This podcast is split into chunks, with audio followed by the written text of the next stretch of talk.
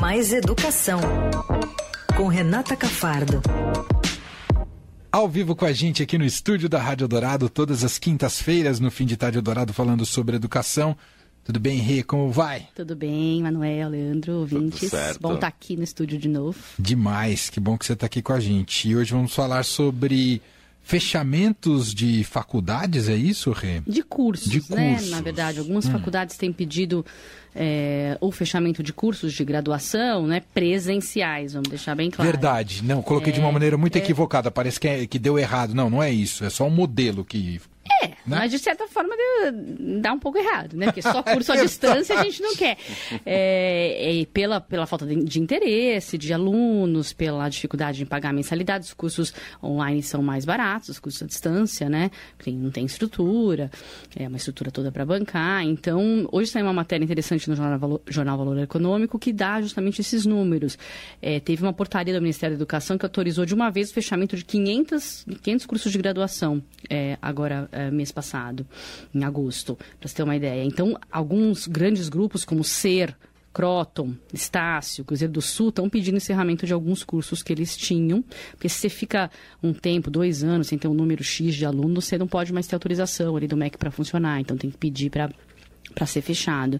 E muitos desses gr grandes grupos estão justamente querendo investir mais em educação à distância, que é o que os números mostram, né? Tem tido um, um aumento, né? O, o, o, curso, o total de é, cursos online triplicou entre 2017 e 2021, né? especialmente pela pandemia. Houve, claro, esse interesse dos alunos de continuar estudando, dos que continuaram, muitos largaram, né? Teve muita evasão durante a pandemia também, mas quem continuou, continuou é, online e percebeu que poderia continuar assim, né? Então, menos jovens, inclusive antes o curso à distância era muito mais para pessoas mais velhas que trabalhavam e tal. Agora, muitos jovens têm buscado é, também para continuar trabalhando durante, a, durante o dia e depois fazer o curso de casa. Perceberam que era possível, né? É, se, na escola, no ensino básico, a gente percebeu que não era possível fazer online, no ensino superior foi diferente, né? Perceberam que era possível, mas sim também tem é, muitos prejuízos é, para a qualidade. Precisa ser feito de uma maneira correta. Não é, adianta. depender do curso, então. Sim, né? É isso que eu vou chegar no, no curso de, de para formação de professores. Mas imagina a medicina. Ninguém pensa em fazer medicina online, né? Mas para professor tem muito curso para formação de professor. A maioria hoje é online. Eu vou também dar aqui uns números sobre isso. Porque o curso de professor. Falei, comparei medicina, por quê? Porque medicina também é um curso muito prático e para ser professor também se precisa de muita prática, não tem claro. só a teoria, né? Mas só lembrando, quando a gente falou da qualidade, muitas, muitas universidades têm apenas transferido o curso que eles tinham presencial para uma coisa online. Então, pega o, a, o currículo que tinha, coloca ali no, no, num PDF, começa a passar é, as aulas de uma forma online, e isso vai baixar a qualidade de maneira geral. E mais preocupante ainda em cursos de formação de professores, que é algo que a gente precisa muito para a nossa educação é, de maneira geral. Deixa eu dar uns números. Hoje, por exemplo, nessa matéria do valor tinha, tinha alguns dados. Há 3 milhões de estudantes, por exemplo, em, em ensino à distância e tem 13 milhões de vagas. Então, olha a quantidade Nossa. de vagas que está sendo aberta, né? Nesse sentido. Nos presenciais tem mais vagas também, mas são 3 milhões de estudantes presenciais para 5 milhões de vagas. É normal, vai se abrindo vaga, depois não completa, se fecha e tal. Mas a, a, desde 2020 tem um aumento ali de 14% nos polos também que oferecem ensino à distância. Isso tem aumentado muito com a pandemia e, e nos últimos anos, né? Tem, agora... É, você vê em qualquer, antigamente, né? Você vê em qualquer bairro, agora você tem um polo ali de, não, de faculdade, não, uma portinha, e né? E você vê muito menos aquela aglomeração que a gente via em universidades, muitas universidades privadas por São Paulo, e que tinha sempre aquele muita gente chegando e saindo. Já não vê mais tanta gente, não. porque muitos estão fazendo só online. online. Aqueles, aqueles grandes prédios de universidades privadas vazios hoje, muitos devol foram devolvidos, né? Porque houve uma crise nesse setor, né? Muita gente se saiu, não tem função de pagar o curso, saiu. Então é uma forma também de, de precarizar e de baratear o curso, né? Fazendo online. Então tem que ficar muito de olho para que não haja justamente essa, essa perda de, de qualidade. Entre os cursos de pedagogia e licenciatura, que são os formadores de formação de professores, né, tem um estudo Todos pela Educação que mostra que entre 2010 e 2020, por exemplo, cresceu 109% o número de cursos online é, de educação à distância nessa, nesse período. E outros, em outras áreas, cresceu muito menos. Eles, esses dados do Todos pela Educação mostram que de cada 10 alunos que concluíram os cursos de pedagogia e licenciatura em 2020 no país, 6 eram em modalidade online. Então, já já já está aumentando o número, o número de cursos e o número de concluintes, né? Ou seja, professores se formando apenas tendo Pelo feito pedagogia e licenciatura online. E, e, o Todos pela Educação chama a atenção, ele diz que isso deveria ser uma exceção, né? É, quando não é possível, em lugares muito remotos, né? Lá no meio da Amazônia, não tem como você ter um curso de formação de professores. Eu conheci, às vezes, indígenas que fazem um curso de formação de professores lá da, da, sua, da sua aldeia. Agora, não é para ser em centros como São Paulo, por exemplo, né? Que a gente tem capacidade, ou, ou não é para ser totalmente online, né? Pode tem que ter um momento, principalmente, é, da prática, né? Porque é, é, a, a, formação docente é crucial, né? Na, na melhor da nossa educação do país. A gente não, não tem se atentado a isso. Eu fiz uma matéria há quatro anos na outra eleição, né, em 2018, dizendo qual seria o grande desafio. Eu fui até reler essa matéria para pegar algumas, é, algumas coisas que eu tinha apurado na época, mas qual seria o grande desafio nesses próximos quatro anos? E o que os educadores diziam era melhorar a, formação, de, professores. de, professores. A gente não fez nada, obviamente que precarizou mais. Só não fez nada, né? Durante o governo Bolsonaro, muita gente fala não houve política pública quase no Ministério da Educação, ainda tivemos uma pandemia, é, então não fez, não fizemos nada para esse foco que já seria um foco de quatro anos atrás e ainda regredimos, né? Pelo que a gente tem visto uhum. é, em tantos em tantas avaliações.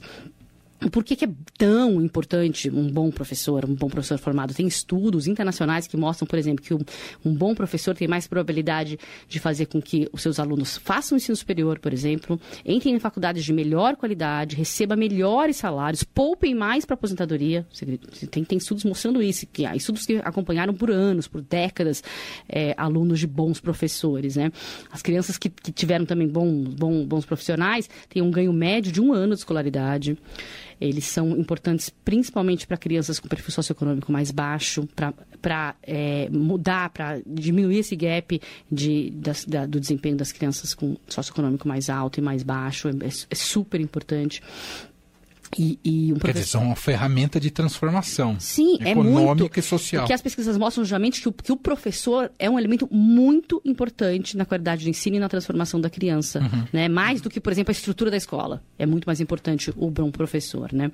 E o que a gente está passando no país nesse momento é quase um apagão né, de professores. Recentemente também tem um outro estudo que é do Instituto Semesp. A, a, o Semesp é uma organização é, de, de universidades privadas, inclusive. Eles apresentaram um estudo mês passado, dizendo que o, que o Brasil pode chegar a um déficit de 235 mil professores até 2040 pelas contas que eles fizeram, pela quantidade de alunos, ah, 20 alunos por professor, pela idade né, das crianças que tem, em 2040 o Brasil vai precisar de 1,97 milhão de professores. E, e mostra que nesse ano a gente tem 1,74 milhão, milhão de professores nesse momento. E a gente não está tendo tanto interesse mais pra, pra, pra, pra, em busca uhum. de. Então, fora a baixa qualidade que a gente está vendo. Então, os que buscam se formam à distância. Ainda tem poucos que buscam. Não são tantos ainda que buscam formação, especialmente em áreas como biologia, química educação física são áreas que a gente tem menos professores ainda que querem ser. Entre os jovens, a gente tem dados assim, muito baixos, assim, caiu pela metade o número de, de, jovens até 24 anos que querem ser professores, por exemplo, e os que têm hoje estão envelhecendo. Só, só aumenta. Tem muito mais professor com mais de 50 anos que vai se aposentar, por isso eles falam de 2040. Então a gente ainda está correndo um risco de um apagão de professores. A gente já não tem os professores com a qualidade que a gente precisa, com a formação que a gente precisa. A gente tem poucos, olha quantos problemas. E a gente ainda tem os que estão ainda na faculdade ainda podem estar se formando mal. Então você entende quantos problemas. Nossa, a longo prazo é gravíssimo é, o cenário. É, é muito Renata. grave, é muito grave. Quer dizer, já é ruim, mas depois fica muito pior. Sim, e, e, a educação à distância, além de, além de ter uma, uma qualidade pior, ainda tem alta evasão. Então, esse aluno que hoje está lá, é, estudando para ser professor, à distância, ele pode se evadir. Assim, é, é, os dados do próprio semestre mo mostram que entre, entre os que ingressam, né, ingressou, por exemplo, o número que, de novos ingressantes para cursar cresce muito, mas aí quando você vai ver os formados, não cresce nada. Cresceu. Quanto um entra 70% a mais de estudantes, se, for, se formam 4% a mais ao ano, entendeu? É, são, são números díspares, porque as pessoas ingressar não quer dizer cursar, né? não quer dizer finalizar o ensino, porque tem várias Perfeito. questões, questões ainda é, de financiamento desse curso. Em geral, são cursos de universidades privadas, essas à distância. Muitas vezes não, os alunos não têm como pagar. É, a gente teve uma mudança nos últimos anos sobre, sobre financiamento, por exemplo, o FIAS né, foi muito reduzido, o FIES muito reduzido. Eu falo FIAS porque eu sou das antigas. Quando surgiu o FIAS... Era... Ninguém me entende, é o FIES. Quando surgiu, se falava FIAS. Muito engraçado. É o FIES, o FIES foi muito reduzido, ProUni também. Uhum. É, a quantidade de bolsas é, de ambos as, os financiamentos que ajudavam muito a população mais pobre a, a ingressar na universidade foi muito reduzido. É, as nossas universidades federais também, o número de vagas foi reduzido. Então, o, o, cenário para a formação de professores é muito triste no país. E, e ninguém está olhando. Fora salário, que a gente ainda nem falou, condições de trabalho, né? Nossa. As escolas sem estrutura, o salário que em média é o quê?